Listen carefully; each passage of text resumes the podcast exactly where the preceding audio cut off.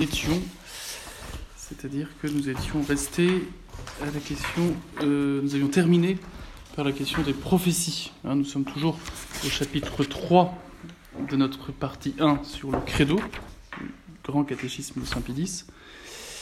Nous avions vu les deux signes de crédibilité essentiels euh, au christianisme, au catholicisme, les prophéties d'une part, et puis les miracles.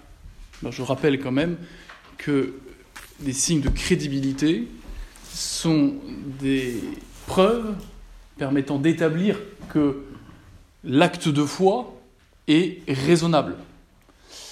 Cela n'est pas euh, en soi une preuve de la foi, en son objet.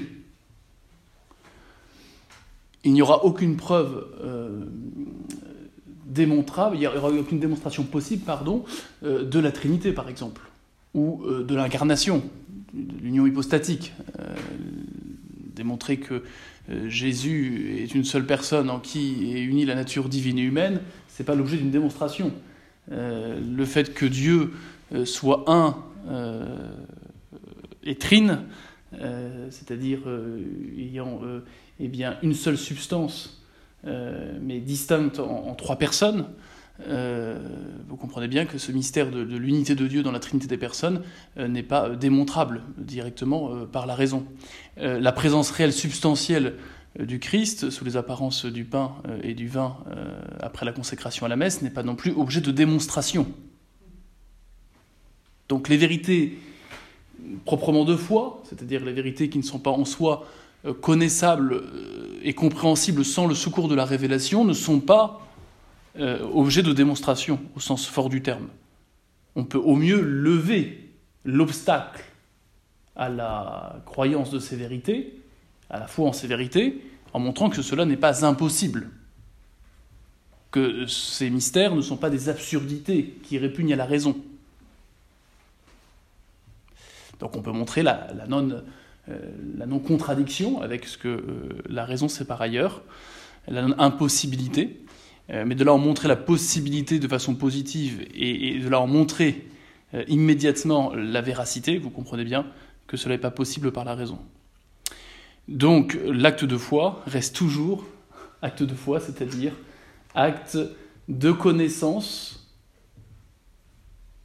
en des vérités connues non par la démonstration, mais par le témoignage de quelqu'un en qui on fait confiance, car quelqu'un qui est donc crédible. On fait confiance à cette personne car cette personne est crédible. Ce témoin est crédible.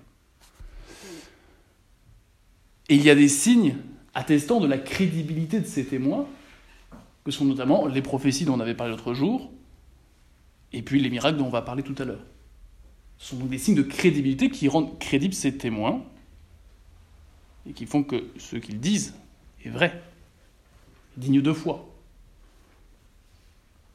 Donc, il faut bien avoir conscience que euh, la foi reste toujours en son objet et bien euh, immédiatement euh, indémontrable, bien qu'elle est raisonnable de par ces signes de crédibilité euh, des témoins qui euh, nous transmettent ces vérités euh, révélées.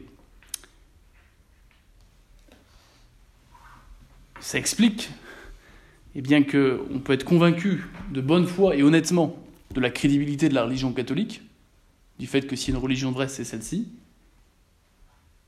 tout en ne croyant pas de foi surnaturelle, de foi donc absolue et inconditionnelle, eh les mystères de euh, la religion.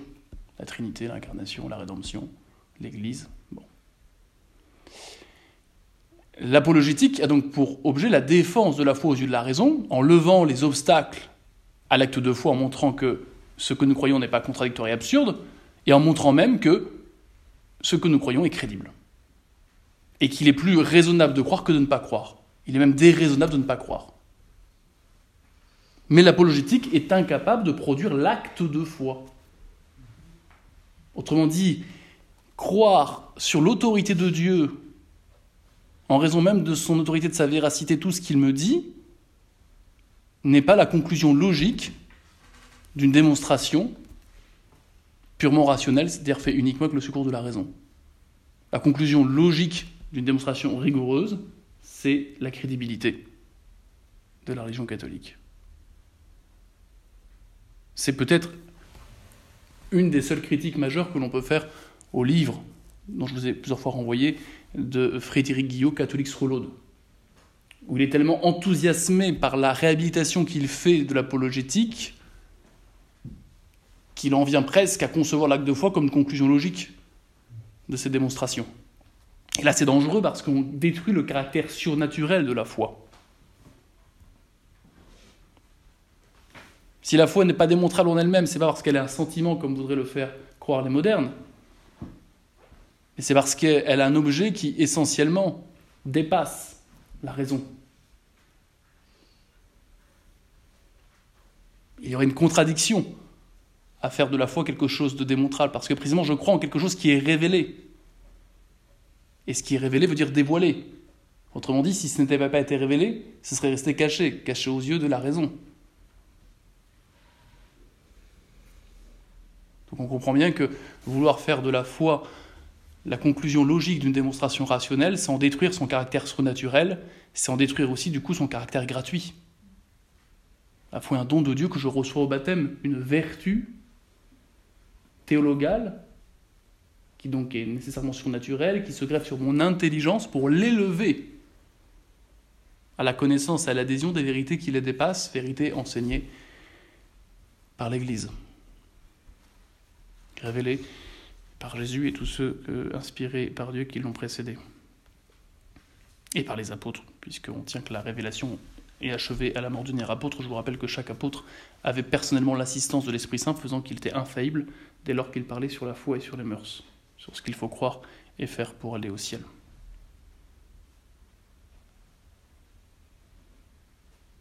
Voilà pourquoi saint Thomas avait la foi. Même une fois vu Jésus ressuscité. Il n'a pas vu la divinité de Jésus. Il a vu un signe patent, on va le redire, je vais m'arrêter sur la résurrection dans quelques instants. Il a vu un signe patent rendant crédible l'acte de foi posé en tout ce qu'a dit Jésus à tout ce qu'il leur a enseigné, en le voyant vivant alors qu'il le savait mort. N'empêche qu'il ne voit pas sa divinité. Il voit un homme ayant un corps euh, qui, a, été effectivement crucifié, qui est aujourd'hui lumineux, transparent, magnifique. Et à, sa voix et au contexte, il reconnaît que c'est oui, c'est bien celui qu'il a connu. Mais tout comme euh, euh, Jean, Jacques et Pierre lors de la transfiguration, ils n'ont pas vu la divinité de Jésus. Ils ont vu un signe patent de sa divinité avec d'une part les prophètes qu'il annonçait de chaque côté, et puis cette nuée lumineuse qui a enveloppé son corps, puis les apôtres eux-mêmes, et puis cette voix. Alors voilà, revenons sur ces deux signes de crédibilité, donc qui ne donnent pas la foi, mais qui rendent la foi raisonnable. Euh, et le reproche du Christ à Thomas, en revanche, c'est un manque de foi en l'Église c'est un manque de foi en ses confrères apôtres qui n'avaient aucun intérêt à mentir et qui spontanément lui ont dit la même chose, à savoir qu'ils l'ont vu vivant après qu'il soit mort. Et donc à travers Thomas, il met déjà en garde les personnes qui voudraient, pour croire, euh, voir directement Jésus, leur enseigner. Voyez? Et ce qui explique, enfin que la foi, de par son caractère essentiellement surnaturel, qui a pour objet des vérités qu'on ne peut pas démontrer, eh bien, elle est gratuite du côté de Dieu, c'est un don. Et du côté de celui qui la reçoit, elle suppose l'adhésion libre à ce don. Il ne suffit pas d'être baptisé pour garder la foi. Il faut ratifier ce don en posant librement cet acte surnaturel, dès lors que j'ai l'âge de raison et la connaissance élémentaire de tel ou tel mystère, pour dire oui, je crois, à raison même de l'autorité de Dieu se révélant à moi, par son Église, qui transmet son message. Donc la foi, c'est tout sauf un sentiment, c'est tout sauf le doute, C'est tout sauf une probabilité. C'est une certitude absolue de la véracité de ce que je crois en raison de celui qui me le dit, quelqu'un qui ne peut ni se tromper ni nous tromper car Dieu. Il en demeure pas moins que la foi est libre et absolument libre, parce que rien justement ne peut la contraindre. Puisque même après avoir reçu et compris l'enseignement de l'Église à la lumière de cette foi reçue au baptême, ça reste inévident. Le mystère de la Trinité, le mystère de l'incarnation, le mystère de la rédemption, le mystère de l'Eucharistie. Et donc il y aura toujours cette, liberté jusqu'à la mort et cette possibilité de perdre la foi jusqu'à la mort. Mais attention, on ne perd pas la foi parce qu'on s'est levé du pied gauche un matin. Il y a des gens qui disent Ah, j'ai plus la foi. pourquoi vous n'avez plus la foi? Vous l'avez peut-être jamais eu. Vous ne savez peut-être pas ce que c'est, alors vous pensez avoir perdu. Pour perdre la foi, il faut le vouloir.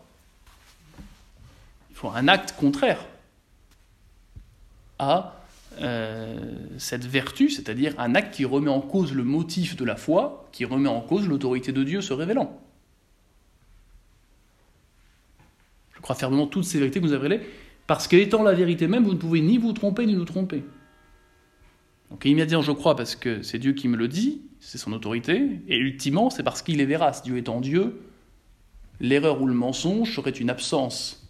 Étant une absence de bonté, est une absence de perfection, une absence d'être, et donc cela est incompatible avec la nature de Dieu. Donc pour perdre la foi, il faut que je pose un acte remettant en cause le motif de ma foi, remettant en cause l'autorité ou la véracité de Dieu. Subordonnant mon adhésion à ce qui me semble crédible, à ce qui me semble vrai. Bah ça, je prends parce que, oui, l'Immaculée Conception, pourquoi pas? La virginité perpétuelle de Marie, non, c'est complètement absurde, c'est pas possible. Elle a eu un enfant, c'est. Euh, L'Eucharistie, oui, je prends, parce que c'est pas absurde, mais l'infité du pape, alors là, vu tout ce qui se passe, non, je prends pas.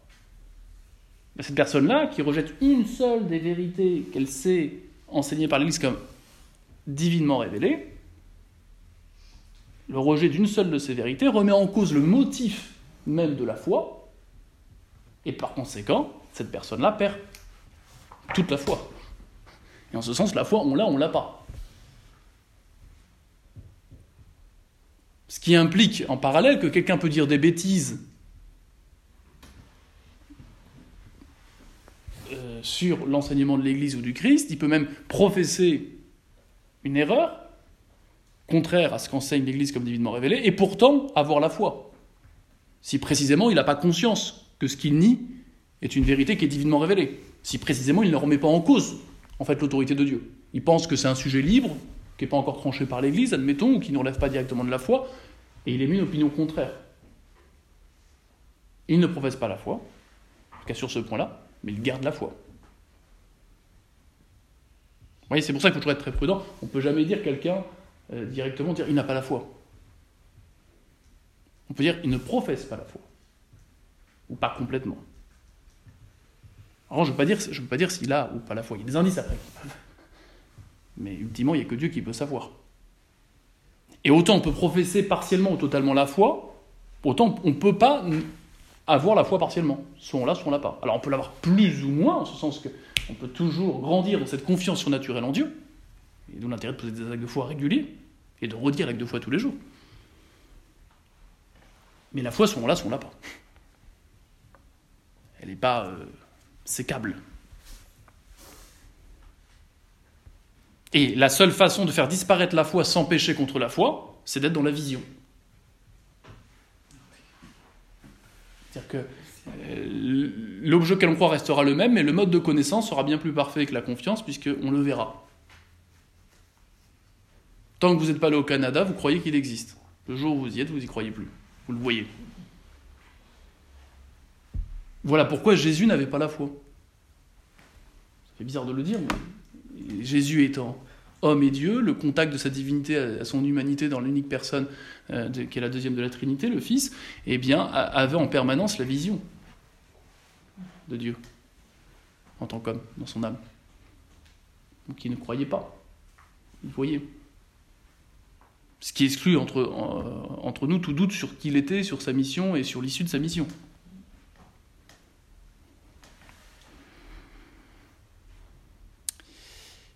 Alors, voyons, après avoir rappelé ces, quelques, préambules sur la, distinction à tenir entre démonstration de la crédibilité de la religion catholique et démonstration de la foi, qui, vous avez bien compris, est, impossible en tant que telle, euh, voyons, euh, voyons donc, euh, avant de parler des miracles, cette ce premier signe hein, donc, clair de crédibilité que sont les prophéties, en tant que justement, eh elles ont été réalisées intégralement, les prophéties concernant le Messie sont réalisées intégralement par Jésus de Nazareth. Alors qu'annoncer ces prophéties hein, euh, eh bien, euh, le lieu euh, et le temps de sa naissance, ses miracles et les plus petites circonstances de sa passion et de sa mort. Je vous avais montré assez longuement comment la passion en elle-même accomplit des dizaines de prophéties, j'en ai même, je crois, cité une trentaine, prophéties contenues dans les prophéties elles-mêmes et aussi dans les psaumes. prophéties concernant sa résurrection, son ascension au ciel, prophétie donc qu'il accomplit concernant son royaume spirituel, universel et perpétuel, qu'est euh, donc la Sainte Église. On ne va pas reprendre chacune euh, de ces caractéristiques euh, de la vie ou de la mission de Jésus telles qu'annoncées dans la prophétie, telles qu'il les accomplit. J'avais insisté beaucoup, bien sûr, au moment du temps de la Passion, sur les prophéties concernant celle-ci. voilà, mais c'est sûr qu'on euh, a des choses euh, très, très précises qui sont euh, réalisées uniquement en Jésus, à commencer par le fait eh bien, qu'il naîtra d'une vierge, d'une ville Bethléem, descendant de la lignée de David. Voilà, sa, passion est bien sûr annoncée comme je l'avais montré. sa résurrection est annoncée, mais indirectement, elle est insinuée. Hein, par exemple, dans le psaume 138, verset 18, euh, ou Osée, verset 6, euh, chapitre 6, verset 3, euh, ou encore Isaïe, chapitre 53, verset 10, c'est ce qui fait dire à saint Paul, dans sa lettre aux Corinthiens, chapitre 15, verset 4, le Christ est ressuscité le troisième jour, selon les Écritures. Donc il voit bien l'accomplissement de cela. Daniel aussi nous rapporte une vision évoquant cette résurrection du Christ. Je le cite, hein, chapitre 7, verset 13-14. Je contemplais comme un fils d'homme il s'avança jusqu'à l'Ancien, donc Dieu le Père, et fut conduit en sa présence. À lui, à lui furent conférés empire, honneur et royaume, et tous les peuples, nations et langues le servirent. Son empire dura jamais, il ne passera pas, et son royaume ne soit point détruit. Voilà. Euh,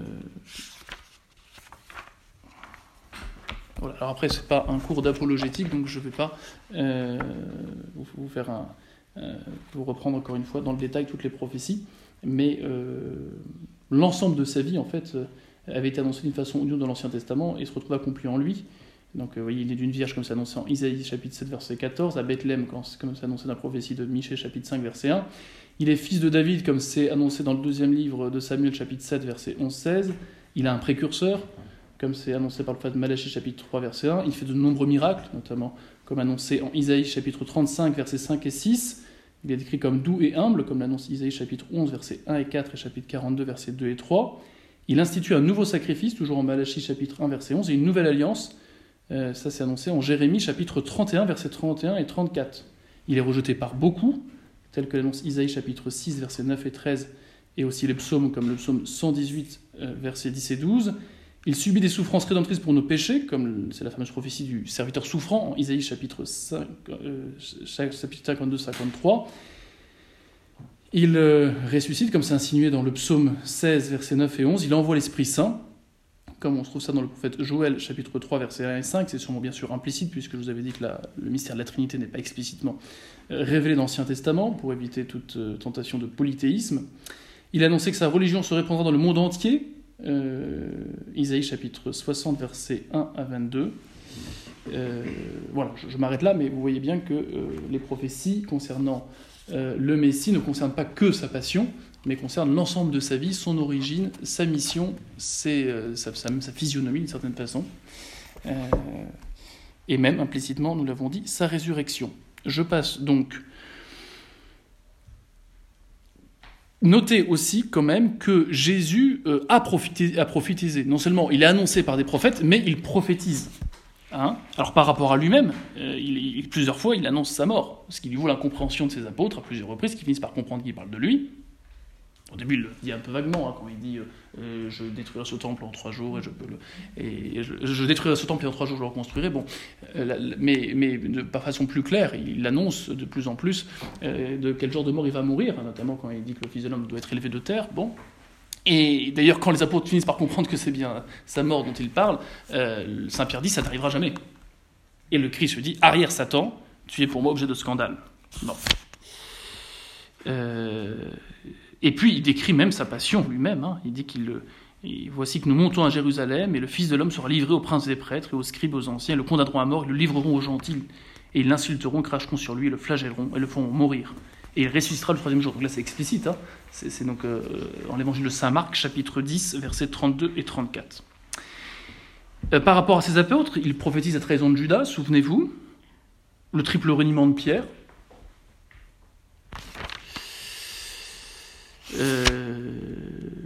Voilà, il prophétise la dispersion de ses disciples. Il prédit le futur martyr de Pierre aussi, hein, souvenez-vous. Hein.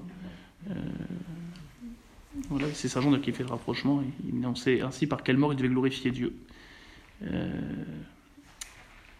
il va aussi annoncer, euh, il va prophétiser aussi par rapport à l'Église, bien sûr, la descente du Saint-Esprit. Hein, il annonce la Pentecôte. Lorsqu'il leur dit de, rester là, qu'il est dans son intérêt qu'il s'en aille pour leur envoyer le paraclet, le défenseur. Il promet à son Église l'indéfectibilité, tu es pierre, cette pierre, euh, je bâtirai mon église et les portes de l'enfer ne prévaudront pas contre elle. Ben, l'église existe encore aujourd'hui. Euh, alors, il faudrait montrer en quoi l'Église euh, réalise parfaitement les caractéristiques du royaume des cieux institué par le Christ, mais ce n'est pas l'objet de mon cours. Et puis, il prophétise quant à la destinée des Juifs, hein. Cet exil, ce châtiment, cette destruction du temple, leur endurcissement dans le mal, le fait que les, eh bien,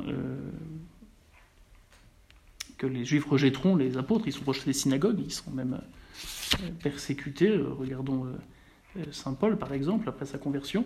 Il prophétise donc la ruine de Jérusalem, du temple, la fin du monde, alors on ne peut pas encore vérifier, mais voilà.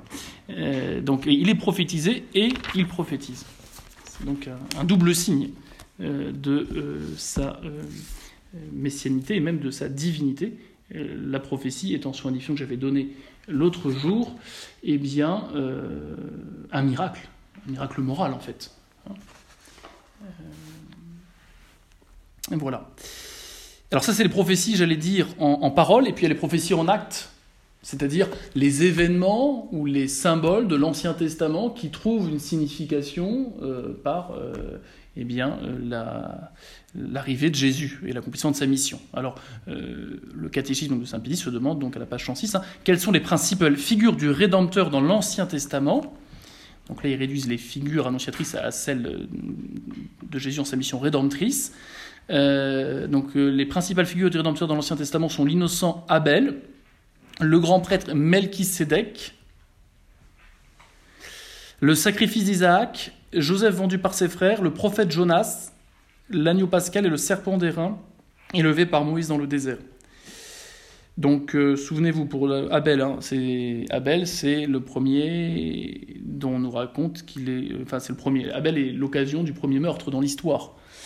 Euh, ce sang innocent qui crie la vengeance de Dieu, sang qui a été versé suite à la jalousie de Caïn, voyant le sacrifice d'Abel agréé par Dieu, alors que Lincoln ne l'était pas, son cœur n'étant pas suffisamment contrit, et euh, ayant probablement pas la foi, tout simplement. Car Abel offrant son sacrifice, s'il plaît à Dieu, c'est qu'il met dans son sacrifice euh, implicitement l'adhésion au seul sacrifice qui sauve, celui de Jésus. De toute façon, Abel, oui, il a la foi en Jésus, comme tous les juifs de l'Ancien Testament. Foi implicite. Qui le pousse à faire cette œuvre, non pas simplement œuvre extérieure de piété, mais œuvre, euh, œuvre surnaturelle, en fait. Euh, de foi et donc d'amour de Dieu, de charité. Et donc de son frère aussi, qui est, tout l'opposé, justement, euh, du, cœur qui, est, à l'opposé donc du cœur, des dispositions du cœur de, Cain, à en croire sa réaction euh, devant eh bien, le, fait que, son sacrifice n'a pas plu à Dieu, le poussant à se venger et à le tuer. Donc Abel, cet innocent, est la figure de l'innocent Jésus lui-même, bien sûr, dont le sacrifice plaît à Dieu et pas simplement là pour le coup par miséricorde, car encore une fois, sans injustice, Dieu aurait pu ne pas agréer le sacrifice d'Abel, car il reste le sacrifice d'un pécheur, et que le sacrifice n'a de valeur de Dieu qu'en tant qu'il traduit nos dispositions intérieures.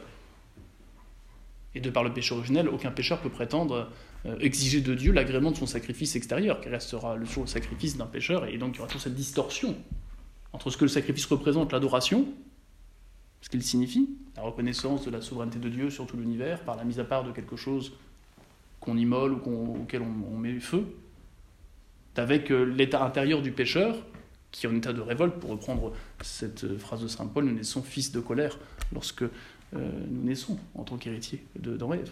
Donc Abel est bien pécheur en ce sens, et son sacrifice n'a pas être agréé en justice, mais par miséricorde, compte tenu de sa, sa contrition par rapport à ses propres fautes, de par l'acceptation de la foi, correspondant à la grâce, lui faisant faire un acte de foi, en fait implicite en l'avenue de Jésus, et eh bien son sacrifice est agréé par miséricorde. Et eh bien donc, euh, il, préfigure euh, l'innocent mis à mort, Jésus, qui offre un sacrifice agréable à Dieu, qu'il l'est non seulement, euh, qu'il l'est en justice pour le coup, parce que Jésus est innocent de tout mal, contrairement à Abel, et puis mis à mort par jalousie, par ses frères. Jésus est mis à mort par ses frères juifs qui sont, d'une certaine façon, jaloux, jaloux de l'amour de Dieu pour les autres. Puisque dans le fond, s'il refuse la messianité du Christ, c'est qu'il refuse que cette messianité soit euh, avant tout une messianité euh, spirituelle permettant à chacun de se sauver et d'aller au royaume. Ils veulent une messianité euh, politique, exclusive. Le grand prêtre Melchisédek. Alors, on n'en dit pas grand-chose dans la Bible. on sait simplement que c'est un prêtre qui n'a pas de lignée, justement. Il ne descend pas d'une lignée héréditaire on sait que c'est la tribu de Lévi, hein. vous savez, c'est ceux qui descendent de la tribu de Lévi qui avaient pour charge, et c'est pour ça qu'ils n'avaient pas de terre, et qui avaient pour charge le service du temple et l'offrande des sacrifices. Eh bien, ce il échappe justement à cela. Son sacerdoce n'est pas charnel, il est spirituel, objet d'une élection particulière. Fruit d'une élection particulière. Et il offre un fameux sacrifice avec du pain et du vin. Ce qui, bien sûr, euh, semble annoncer l'Eucharistie. Et c'est pour ça qu'on en fait clairement mention dans, euh, le, canon romain. Le sacrifice d'Isaac, auquel on fait mention pareil dans le canon romain, pour bien montrer que tout sacrifice avait de valeur qu'en tant qu'il signifiait le, sacrifice du Christ. Donc Isaac, bah, c'est assez clair là aussi, puisque c'est ce fils unique, dont la naissance est miraculeuse, puisque euh, Abraham désespérait d'avoir, euh, un fils légitime et, de pouvoir transmettre la, promesse, et eh bien il va avoir ce fils unique après, voilà, après une longue attente, et Dieu lui demande de le sacrifier, de sacrifier son fils unique. jusqu'à eh bien, lui charger de fagots de bois son fils et aller ensemble dresser un autel jusqu'au moment où l'ange intervient pour arrêter eh bien, la, ce sacrifice, enfin l'accomplissement euh, complet de ce sacrifice, puisque euh, au dernier moment, l'ange stoppe la main euh, d'Abraham. Donc ce, sacrifice de ce fils unique, effectivement, d'une naissance miraculeuse, annonce, enfin, fait penser bien sûr à, Jésus, fils unique donné pour la, la, rémission de nos péchés. Joseph vendu par ses frères, souvenez-vous, là aussi les questions de jalousie. Euh, il est question de prédilection euh, de Joseph qui, euh, eh bien, avec ses songes, fait comprendre qu'il a une destinée particulière dans le plan de Dieu, et cela est refusé par ses frères, qui vont au début vouloir le tuer, puis qui vont plutôt s'arranger pour faire croire à son père qu'il est mort, mais en fait ils ne vont pas le tuer, ils vont préférer le vendre. ils vont le vendre. Et puis il va être, il va être donc confié au, recueilli à la cour de Pharaon, et il va là aussi être remarqué par sa sagesse. Euh, dans sa capacité à décrypter les songes du pharaon. Et il va y avoir entre-temps une famine euh, en, Israël euh, qui va conduire justement les frères de Joseph à négocier avec Pharaon pour avoir de quoi survivre. Et d'ailleurs, souvenez-vous, ce songe de la famine des trois années où il fallait conserver les moissons et trois années où il n'y aurait plus rien avec les vaches grasses, les vaches maigres. Bah, Joseph il, en était au courant justement par ce songe qu'il avait qu'il avait eu, ou plutôt qu'il avait décrypté. et donc il avait été prévoyant, il avait fait faire... Comment? Cette année, c'est cette année, oui, cette année. Et donc il avait fait faire des réserves importantes au point qu'ils avaient tout ce qu'il fallait pour eux et que euh, les Israélites euh, eh bien, avaient très faim, et donc euh, vont négocier avec l'Égypte. Et puis ils vont découvrir, en fait, Joseph va reconnaître ses frères, hein, et il va pas leur faire remarquer au début, n'étant pas rancunier, et, et, après ils vont, se reconnaître, et, et de mémoire il va les faire venir en pays d'Égypte, justement, pour pour échapper à la famine. Donc, bah, c'est bien sûr l'image hein, de, Jésus, jalousé par ses frères, mis à mort, euh, enfin mise à mort, qu'on a voulu mettre à mort en fait, qui était euh, simplement vendu, comme Jésus qui a été vendu par Judas, et qui va en fait, euh, eh bien, par cette, ce destin injuste, sauver, eh bien, d'une certaine façon, son, peuple, comme, comme Jésus qui sauve son peuple, qui, est non seulement le peuple juif, mais tous les hommes de bonne volonté qui, par l'acceptation eh de la grâce, seront, seront greffés à cet arbre de vie de la croix et, et, permettront d'aller, eh bien, d'être éternellement rassasiés au ciel. Le prophète Jonas, donc ce fameux prophète récalcitrant à sa mission, qui ne voulait pas euh, au début euh, suivre les injonctions divines d'annoncer euh, eh la pénitence à la ville de Ninive, qui était une ville pécheresse, pour laquelle Dieu avait prévu des châtiments si elle ne se convertissait pas, il va être englouti dans le ventre d'un gros poisson, dit la Bible, et relâché au bout de trois jours sur les, rivages de Ninive. bien sûr, on y a vu cet engloutissement par la mort du Fils de Dieu. Euh, qui va ressusciter le troisième jour. Euh, l'agneau pascal, qui est bien sûr la figure la plus complète de la mission rédemptrice du Christ, cet agneau euh, que les Juifs mangeaient chaque année lors de la Pâque, en action de grâce de cette délivrance de l'oppression des Égyptiens, puisque souvenez-vous, euh, alors que Pharaon ne comprend pas, après de multiples appels et de multiples châtiments, qu'il faut laisser partir euh, le peuple juif. Euh, la dernière plaie d'Égypte consiste à envoyer un ange exterminateur pour tuer tous les premiers-nés mâles dans les maisons, à l'exception de ceux qui auront mis du sang d'un agneau préalablement offert à Dieu sur le linteau des portes. Il se trouve donc que seuls les Juifs, au courant de la nouvelle, avaient fait cela, et que Pharaon va découvrir qu'effectivement seuls les enfants juifs ont échappé à ce châtiment terrible, et il va en conclure que euh, le Dieu des Juifs n'était pas content. Et il va donc laisser partir euh, enfin euh, le peuple juif jusqu'à aller après s'en repentir pour et jusqu'à même il va s'en reporter assez rapidement jusqu'à aller les rechercher pardon en envoyant son armée mais il sera trop tard car tandis qu'ils avaient fini de traverser la mer Rouge, eh bien, euh, la mer Rouge va se refermer euh, sur l'armée de Pharaon poursuivant euh, les Juifs libérés. et donc chaque année, pour se souvenir de cela, pour rendre grâce, les Juifs mangeaient cet agneau, cet agneau pascal, c'est-à-dire cet agneau qui avait permis ce passage en fait hein, de l'oppression égyptienne à la liberté retrouvée à la terre promise. Alors bien sûr, à travers cet événement, il y a toute une prophétie euh, de l'amour de Dieu pour chacun d'entre nous, qu'il vient délivrer de l'oppression euh, du péché, de l'esclavage du péché, dont le démon est le, chef, si je puis dire, en nous faisant traverser euh, en, nous, faisant traverser la mer rouge, que sont donc les, eaux du baptême, bien sûr, régénératrices, pour nous faire arriver non plus en terre promise, mais au royaume des cieux, commencé par l'Église ici-bas et accompli au ciel figuré par la Jérusalem céleste, la Jérusalem. Donc, euh, et, ce en vertu du sang de l'agneau, qui est bien sûr le Christ lui-même, euh, pur de tout péché, tel l'innocence et la douceur d'un agneau peut le manifester. Donc on voit très bien qu'à travers ça, il y a euh, tout le résumé de l'amour fou de Dieu pour chacun d'entre nous, et tout le résumé de, l'économie du, salut qui est figuré.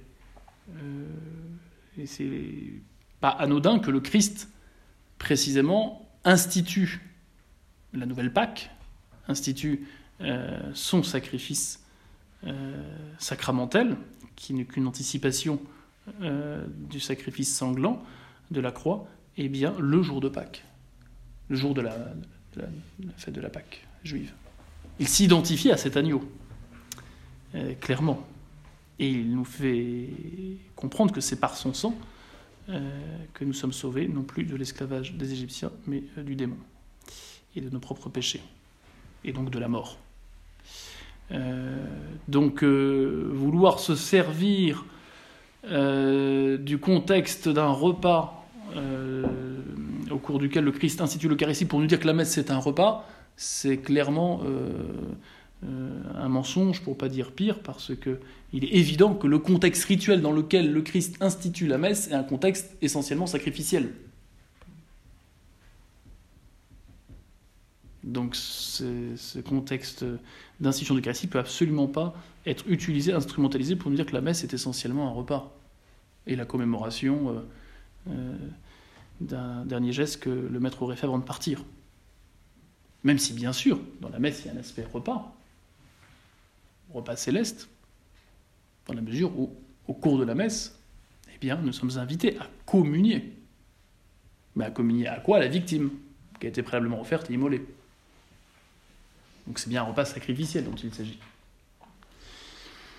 Comme le repas des Juifs qui commémoraient, encore une fois, ce passage, c'est un rituel religieux. Ce n'était pas le pique-nique entre amis.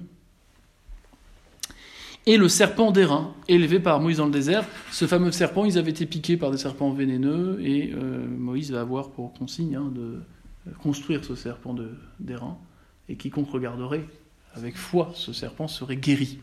Le serpent d'airain, c'est bien sûr la figure de l'arbre de la croix. Quiconque regarde la croix avec amour, mu par la grâce, fait à la fois du coup un acte de foi, celui qui est suspendu à ce bois, et un acte de charité qui détruit tout obstacle au salut, car il implique nécessairement le regret des péchés par amour de Dieu et l'acceptation euh, de cette euh, satisfaction accomplie par le Christ de nos péchés.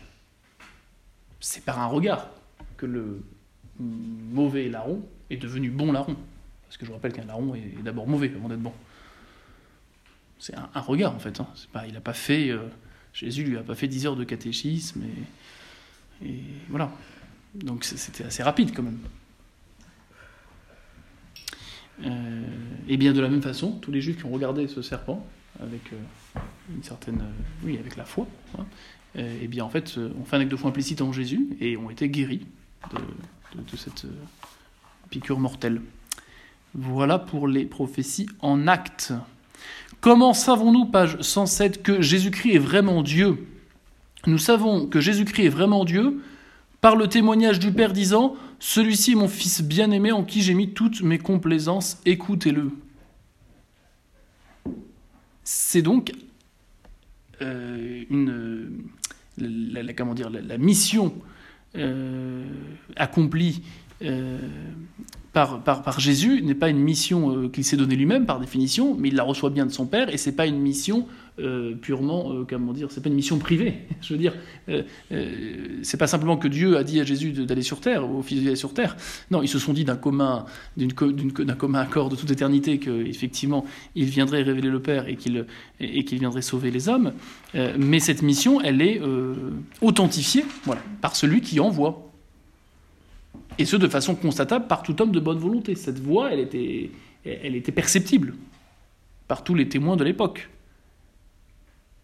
lors du baptême de Jésus. Donc, euh, euh, le fait de l'incarnation et, de la mission euh, rédemptrice de Jésus est fondé historiquement dans le temps et dans l'espace contre ceux qui font euh, du christianisme euh, euh, l'émergence et la structuration d'une expérience intérieure commune à, un même peuple. Non. L'incarnation, la mission rédemptrice est situable dans le temps et dans l'espace, et elle est authentifiée par Dieu lui-même de façon perceptible par tout homme de bonne volonté. Donc la divinité du Christ, qui n'était pas évidente même pour un bon juif, car celle-ci était quand même voilée dans les prophéties, pour éviter justement encore une fois la tentation du polythéisme. Car vous avez bien compris que la compréhension de l'incarnation implique la connaissance et la compréhension du mystère de la Trinité. Si euh, on dit que Jésus est le Fils de Dieu, ça implique que Dieu a un Fils. Or, il n'était pas opportun, compte tenu du contexte de l'époque de révéler trop tôt ce mystère de la pluralité des personnes en un seul Dieu, la distinction des personnes en un seul Dieu. C'est la raison pour laquelle, tant le donc, comme le mystère de la Trinité est donc voilé euh, on l'avait dit, il y a une ou deux allusions expresses, mais, mais qui restent quand même euh, des allusions dans l'Ancien Testament, celle de Faisons l'homme à notre image et cette vision des trois hommes d'égale majesté euh, sous le chêne de Membré. il est évident que, du coup, le Messie n'est pas présenté comme ayant une nature divine, bien qu'on comprend qu'il a des prérogatives que qu'il a reçu de Dieu, ça c'est clair, hein puisqu'il fait des miracles, il pardonne les péchés, il, a un destin bien particulier, de lui dépend euh, euh, l'avènement d'un royaume éternel. Mais c'est pas si clair la divinité du Christ. Donc on comprend du coup que euh, à ce moment-là, l'histoire, à ce moment du début de la vie publique du Christ, Dieu a mis les grands moyens en parlant de lui-même sur la nature divine de son Fils qui s'est fait homme par amour des hommes.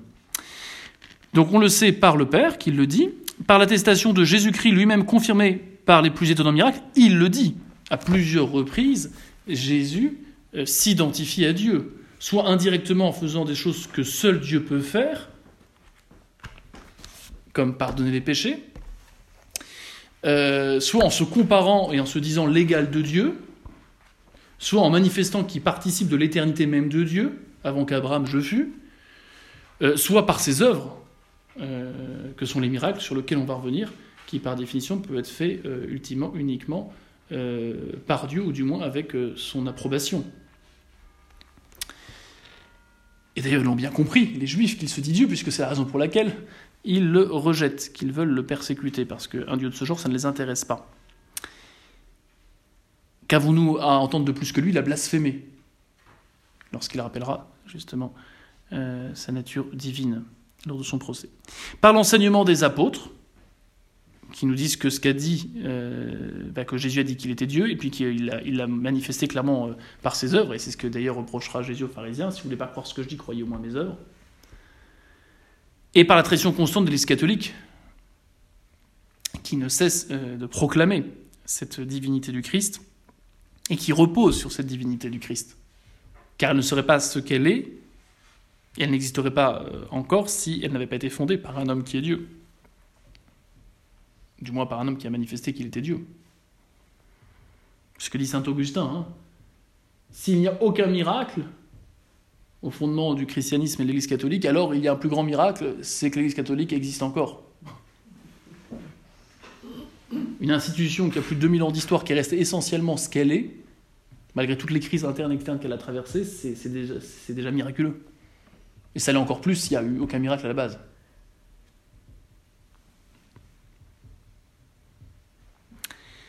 Quels sont, le temps passe très vite, les principaux miracles opérés par Jésus? Les principaux miracles opérés par Jésus sont, outre sa propre résurrection, la santé rendue aux malades, la vue aux aveugles, l'ouïe aux sourds, la vie aux morts. Alors je ne vais pas m'arrêter sur tous les miracles, bien sûr. Je vais m'arrêter sur la résurrection du Christ. Mais avant, je voudrais redéfinir avec vous ce qu'est un miracle. Savoir si on.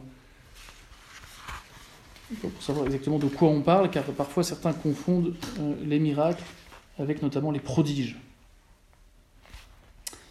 Et c'est vrai qu'il y a différentes sortes de miracles. au sens strict,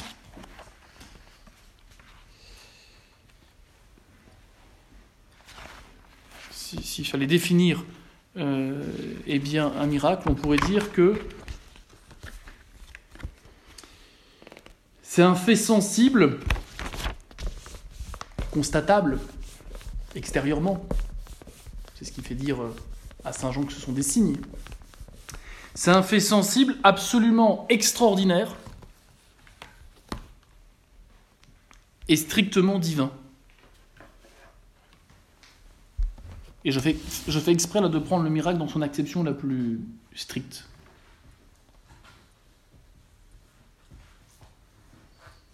C'est un fait sensible, hein. c'est pour ça qu'on ne parlera pas de miracle en ce sens pour l'absolution des péchés, pour la transsubstantiation, le changement du pain en corps de Jésus. C'est pas un miracle parce que c'est pas sensible, donc ça n'a pas raison de signe. La consécration, ça ne convainc personne. ça suppose la conviction de ceux qui assistent par la foi que se passe un truc d'extraordinaire. Et c'est extraordinaire, et c'est bien ce qui se passe. car ce qui se passe n'est pas dépendant dans sa réalité de ce que j'en perçois. Je suis en train de dire que, le que la transubstantiation est un fait qui dépend de la foi de chacun, c'est un fait objectif. Mais pour avoir de valeur de miracle, il faudrait qu'il soit perceptible par tous ceux qui y assistent. Or, par définition, il suppose la foi, il n'est pas perceptible. Notez qu'on parle de miracle eucharistique précisément quand justement il y a quelque chose de perceptible qui apparaît.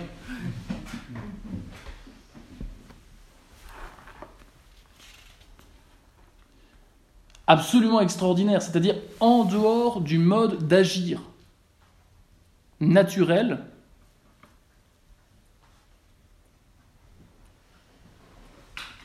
en dehors du mode d'agir naturel à toute nature créée ou créable. C'est-à-dire qu'aucune créature ne peut faire ce que l'on voit. C'est ça que ça veut dire. En tant que créature. Après, on verra que les, créatures peuvent être l'instrument d'un miracle. Dieu peut se servir d'un saint pour faire un miracle. Mais en soi, le fait qu'elle est miraculé parce qu'il est en dehors du mode d'agir naturel à toute nature créée ou créable. Donc vous voyez, le miracle suppose toujours la suspension d'une loi de la nature par l'intervention d'une cause supérieure. On dira la transcendante.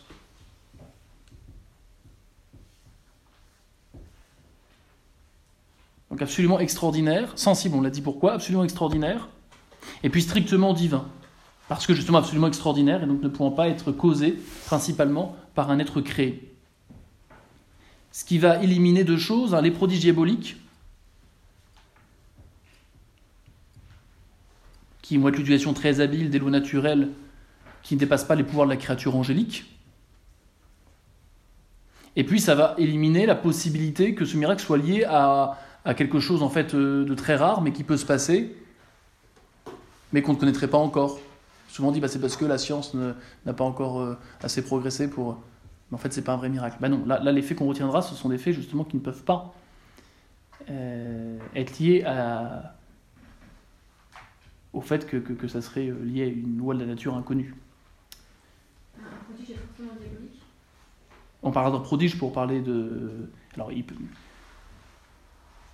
quand on l'oppose à miracle, ce sera pour qualifier effectivement l'œuvre des mauvais esprits qui veulent euh, semer la confusion. Voilà. Mais les anges, vous avez raison, les bons anges peuvent faire quelque chose de prodigieux, qui ne soit pas miraculeux. Un bon ange gardien peut préserver, euh, je ne sais pas, euh, bah oui, il peut préserver quelqu'un d'un accident, oui, de façon prodigieuse, dans ce sens. Alors, il y, a trois types de miracles. Il y a ceux qui, qui sont. Parce que quand on dit c'est miraculeux, ça peut vouloir dire trois choses. Soit par rapport à la façon dont ça s'est passé, soit par rapport euh, à celui qui est l'objet du miracle, soit par rapport à ce qui, est fait. Je m'explique. Euh, premier type de miracle, c'est celui qui se rapporte à la substance du fait. C'est-à-dire que jamais la nature ne produit cela. Par exemple, deux corps dans un même lieu, Jésus qui passe, euh, qui passe les portes du Cénacle, qui sont fermées. Ça, voilà, jamais un corps ayant les propriétés que nous connaissons ici-bas ne peut euh, être simultanément sous le même rapport euh, dans un même lieu. Le miracle peut aussi concerner autrement le, sujet, c'est-à-dire que la nature ne fait jamais cela euh, dans tel sujet. Par exemple, la résurrection d'un mort. Un cadavre ne, devient jamais, ne, redevient jamais par lui-même en vie. C'est exclu. La notion même de cadavre exclut la possibilité d'une vie. On parle d'ailleurs de personnes réanimées quand une personne euh, eh bien, euh, commençait à présenter des signes de la mort, mais n'était pas vraiment morte et puis est revenue à la vie. Ou autrement, le miracle concerne ni la substance du fait ni le sujet, mais le mode, la façon dont ça s'est produit. Par exemple, la, guérison euh, spontanée sur une parole même. En soi, on aurait pu l'obtenir par des médicaments.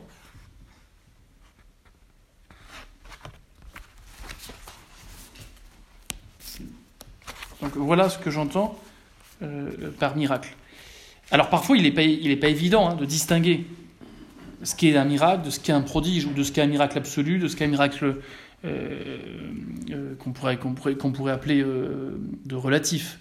alors il y, a, des critères qui sont justement retenus, mais on peut en, retenir trois justement, pour pas se méprendre sur le miracle au sens strict.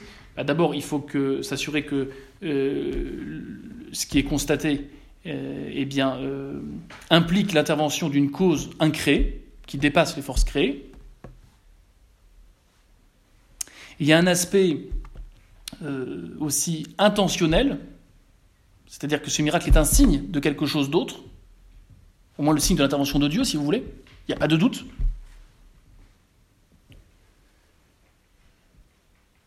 Et puis il y a un aspect psychologique, il est exceptionnel. Quelqu'un qui voit des miracles partout, on peut. Enfin, rapidement, la bonne question à se poser, c'est savoir si la personne est saine d'esprit.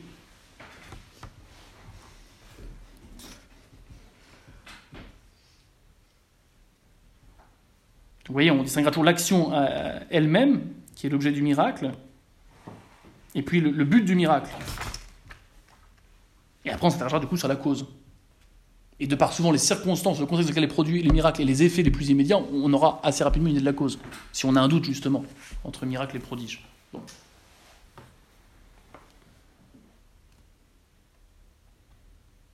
Donc une création, une multiplication des pains, une glorification d'un corps, ça, c'est un miracle euh, en soi et absolument, quant à la substance de ce qui est fait. Euh, une guérison, euh, rendre la vue à un aveugle, la vie chez un défunt, la résurrection, quelqu'un, c'est un miracle quant au sujet. En soi, qu'un humain voit, qu'un humain vive, c'est pas miraculeux. Mais que ça se produise dans quelqu'un qui est aveugle de naissance ou qui est déclaré mort, et absolument mort, c'est miraculeux. Ou miracle quant au mode, eh bien, par une seule parole, une guérison immédiate, euh, c'est euh, par exemple, euh, bah, c'est un miracle. Voilà. Alors, le miracle le plus important sur lequel je vais m'arrêter quelques instants, en temps pascal, c'est bien sûr le miracle de la résurrection.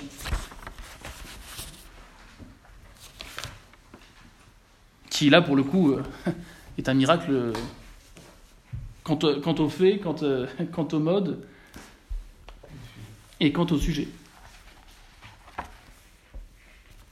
Ce qui fait dire à Saint Paul, si le Christ n'est pas ressuscité, vaine est notre foi. C'est très fort. Hein Pourtant, il ne dit pas que le, Christ est la preuve de la foi. En ce sens que le Christ n'est pas la preuve de ce qu'il nous enseigne de proprement surnaturel. Mais il est la preuve qu'il est absolument crédible, absolument vérace, et qu'il est absolument raisonnable de le croire en tout ce qu'il a dit et fait. Alors pourquoi? Parce que la résurrection en elle-même est un miracle qui suppose l'intervention de Dieu. Comme quand Saint Pierre va ressusciter tel ou tel, on voit dans les actes des apôtres. Mais ce miracle-là, plus que tous les autres, est miraculeux parce que seul Dieu peut le faire. Alors, dans un miracle, c'est Dieu qui le fait, mais il peut se servir parfois d'intermédiaire humain comme lorsqu'il guérit quelqu'un par Saint-Pierre, ou qu'il ressuscite quelqu'un par Saint-Pierre, ou qu'il annonce l'avenir par le Padre Pio, ou qu'il... La résurrection suppose à la fois, se ressusciter suppose à la fois d'être mort et d'être en vie. Voilà pourquoi seul Dieu peut se ressusciter lui-même. Plutôt seul un homme qui est Dieu peut se ressusciter lui-même. Pas simplement qui a reçu le pouvoir de Dieu. Non, il est Dieu. C'est pour ça qu'il peut se ressusciter. Parce qu'il aurait reçu le pouvoir de Dieu, s'il était vraiment mort, il n'aurait pas pu se ressusciter, c'est contradictoire. Donc c'est impossible. Qu'un homme ayant reçu le pouvoir de Dieu se ressuscite, c'est impossible. En revanche, qu'un homme soit Dieu ressuscite, c'est possible. Car en tant qu'homme, il peut vraiment mourir, et en tant que Dieu, il demeure toujours en vie. Il peut donc sans contradiction se ressusciter lui-même. De par cette divinité qui est restée unie hypostatiquement à son humanité même morte. La divinité du Christ n'a jamais quitté le corps et l'âme de Jésus. C'est la raison pour laquelle le corps de Jésus n'a pas connu la corruption du tombeau, même s'il était vraiment mort. Mais en ce sens, ce n'était pas un cadavre. Il connu la putréfaction. Et cette divinité restée unie à l'âme et au corps a pu réunir ce que la mort avait séparé. C'est ça qui fait que la résurrection du Christ est le miracle des miracles par excellence. Non seulement parce qu'il est miracle quant à la substance, quant au sujet, quant au mode, mais parce qu'il implique que ce soit Dieu immédiatement qui en soit l'auteur. Que cet homme qui, est l'objet de ce miracle soit à la fois Dieu. Alors on pourrait dire, mais oui, très bien, mais ça, ça repose sur un témoignage, la résurrection. Car nous, on n'y était pas. On n'a pas vu Jésus mort, on n'a pas vu Jésus vivant. Jusqu'à preuve du contraire, que certains ont des visions de Jésus, moi j'en ai pas. Alors, ce témoignage, il faut le passer au crible des critères de véracité et d'historicité. Alors je ne vais pas faire un cours là pour démontrer la véracité des évangiles et leur authenticité, c'est pas l'objet. Mais je vous fais remarquer deux, trois petites choses. Pour bien comprendre que ce témoignage, il est tout à fait crédible, le témoignage en ces gens qui ont vu un homme mort, Jésus Nazareth, et puis qui l'ont vu après. Ce qui implique qu'il est ressuscité. Car vous avez échappé que le moment même de la résurrection échappe à tout témoignage. L'acte de ressusciter n'a pas été vu. En revanche, tout le monde a vu qu'il était mort, et beaucoup ont vu, les mêmes qui, l'ont vu mort, l'ont vu vivant après. Avec un tombeau resté, enfin, euh, devenu vide. Alors qu'on est sûr qu'il était, euh, était occupé. Alors d'abord, il y, a un motif quand même de crédibilité par rapport à, ce passage même de l'Évangile qui nous annonce cela, c'est que la première annonce de Jésus ressuscité est faite à une femme. De surcroît, une ancienne pécheresse, Marie-Madeleine. Vous savez, vous savez quand même le, vous savez quand même le, le crédit qu'on apportait à l'époque au témoignage de femmes. Même si elles sont deux femmes allées, ça reste un, témoignage qui, n'est absolument pas sérieux euh, à l'époque euh, de, euh, à l'époque du Christ. Et pourtant, les évangiles disent que c'est elle qui a été confiée la première annonce et, c'est elles qui ont été les premières à constater ce tombeau vide. Et puis avoir le jardinier, enfin ça compris pour jardinier en fait qui était Jésus. Bon. Donc euh, des gens qui auraient inventé ce passage-là, on ne voit pas pourquoi ils auraient pris une femme pour faire croire euh, que, que, le Christ était ressuscité, c'était tout pour justement jeter le discrédit. Deuxièmement, les apôtres sont décrits eux-mêmes comme incrédules,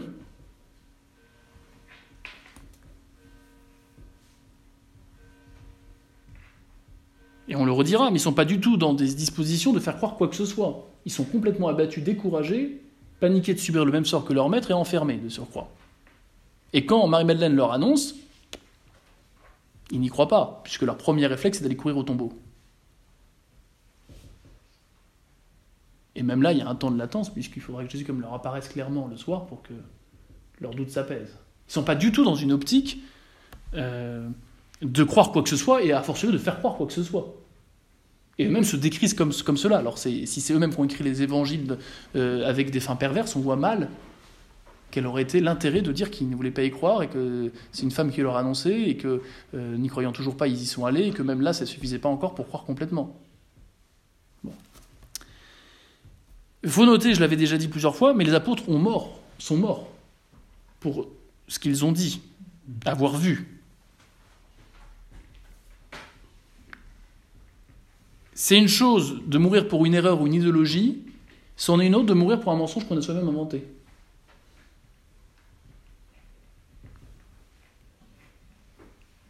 Oui, mais c'est leur croyance qui leur a fait faire euh, avoir la conviction qu'il était ressuscité. Non, non, mais ils ont vu quelqu'un. Ils sont pas morts pour leur croyance d'abord, ils sont morts pour ce qu'ils ont dit avoir vu. Donc là, il n'y a pas de possibilité d'interprétation. Ils ont vu mort, ils l'ont vu vivant. Tout.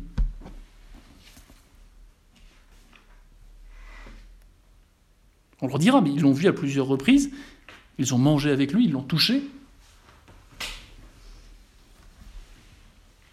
Donc ce sont bien des témoins dignes de confiance. Euh, c'est ce que disait Pascal. Je ne croirais que des témoins qui, qui acceptent de se faire égorger pour ce qu'ils disent, avoir vu. Il n'y a pas plus crédible qu'un témoin qui est prêt à faire cela. La résurrection n'est pas, encore une fois, une hallucination car ils ne sont pas dans un état désirant avoir euh, cette vérité-là, puisqu'ils sont plutôt abattus et découragés, ils ne sont pas dans un, psychologiquement et moralement, ils n'ont pas de culpabilité. Ils ont plutôt l'impression de s'être fait avoir par quelqu'un qui a abusé de leur bonté. Ils ne sont donc pas en train de désirer une solution à un drame qui, justement, euh, euh, les conduit plutôt à désespérer, à se décourager, plutôt que de trouver une, une solution pour, pour garder la face. Et puis, il y a au moins plus de six apparitions qui sont rapportées hein, dans les évangiles de Jésus à des personnes différentes, dans des contextes très différents, qui vont contre cette idée d'une hallucination.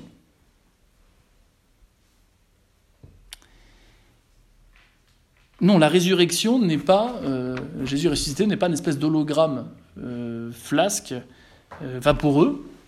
Ils ont constaté que c'était bien lui, en chair et en os. Ils mangent avec lui, Jésus se, présente ses plaies euh, qu'il fait toucher, notamment à saint Thomas. Bon, les a-t-il touché En tout cas, c'était suffisamment évident pour que saint Thomas dise Mon Seigneur et mon Dieu. Il se fait embrasser les pieds par les saintes femmes. Donc on n'est pas non plus dans le cas d'un hologramme, espèce de fantôme, espèce de mauvais ange qui a pris une apparence de Jésus, non. Mais pourquoi, euh, comment on explique le fait qu'au début, euh, dans Madeleine et les disciples d'Emmaüs ne reconnaissent pas Jésus au... tout de suite? Bah, Déjà parce qu'ils ne sont pas du tout dans une perspective de voir Jésus, ça leur semble impossible. Le souci des saintes femmes, c'est de dire comment on va faire pour euh, ouvrir le tombeau. C'est bien des femmes d'ailleurs, elles, elles sont mises en tête et puis c'est au dernier moment qu'elles. Non. non, mais c'est aussi toute leur générosité et leur foi, c'est qu'elles ne s'embarrassent pas de, de, faux arguments pour pas se bouger. Donc c'est très beau. Mais euh, voilà, donc déjà je crois qu'il y a quand même ça. Hein. Euh, je sais pas si j'ai l'expérience. Quand vous êtes à voir quelqu'un, il y a 50% de chances qu'à 15 mètres vous pensiez voir la personne si elle arrive à peu près à l'heure où vous pensez qu'elle arrivait. Mm-hmm. Vous voyez? Et, bah, et réciproquement, quand ça vous semble impossible de voir quelqu'un ou d'avoir quelqu'un au téléphone, vous prenez un petit temps quand même à, ah, c'est lui, mais comment ça dit qu'il puisse être là, ou là.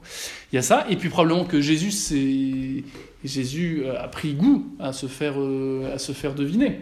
Et donc, euh, probablement que, sans, être un fantôme pour autant, il n'a pas, par exemple, il a probablement caché ses plaies.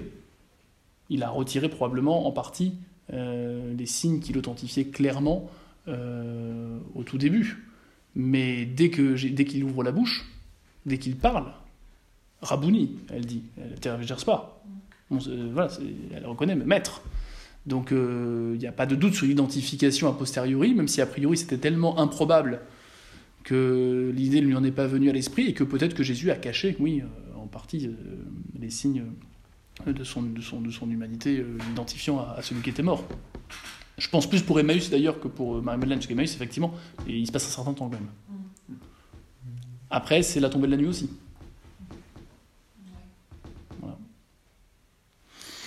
je voudrais juste parce que.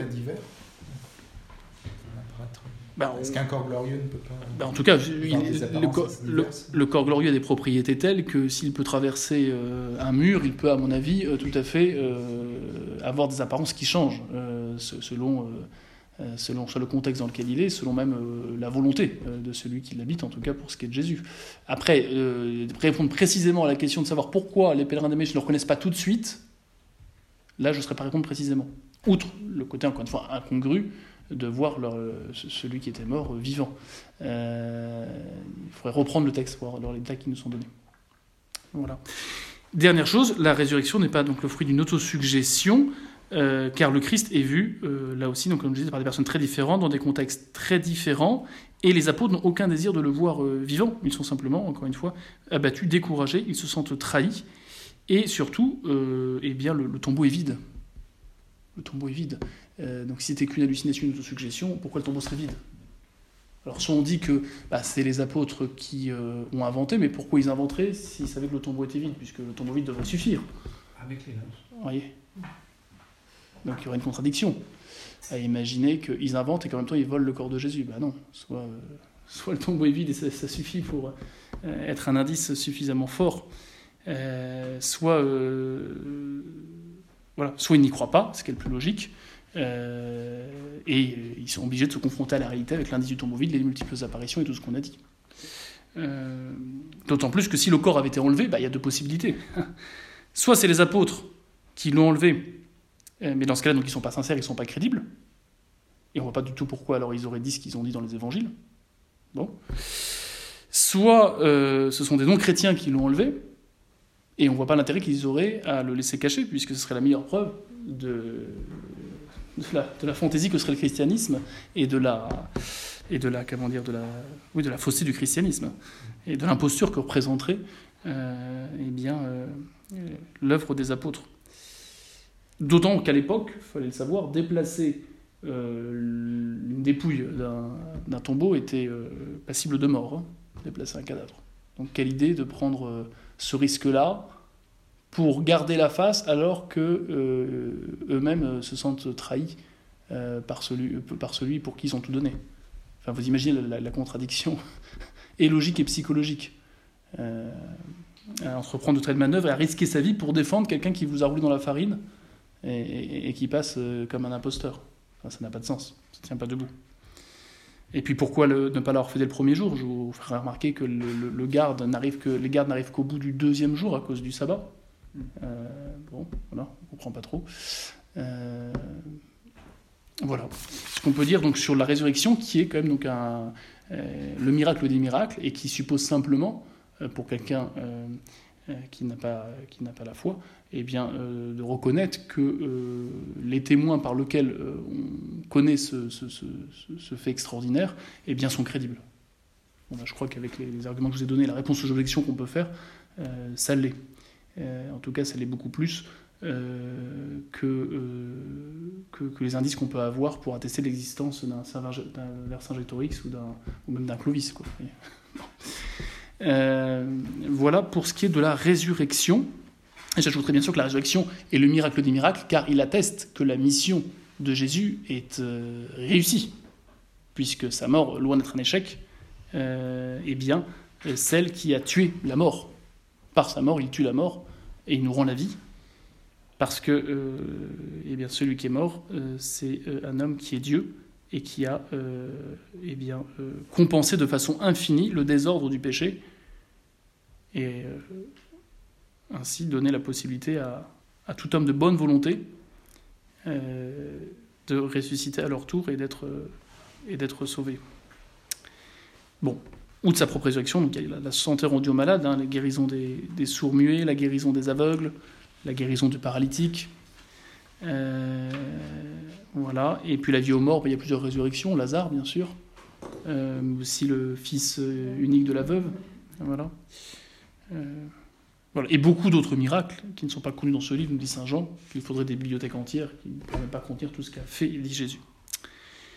Voilà. Et eh bien, la prochaine fois, puisque le temps passe trop vite, nous parlerons eh bien, de, euh, du 3, nous arriverons au troisième article du Credo, euh, quant à, à l'incarnation euh, réalisée, pour le coup, cette fois-ci pas simplement annoncée, de Jésus.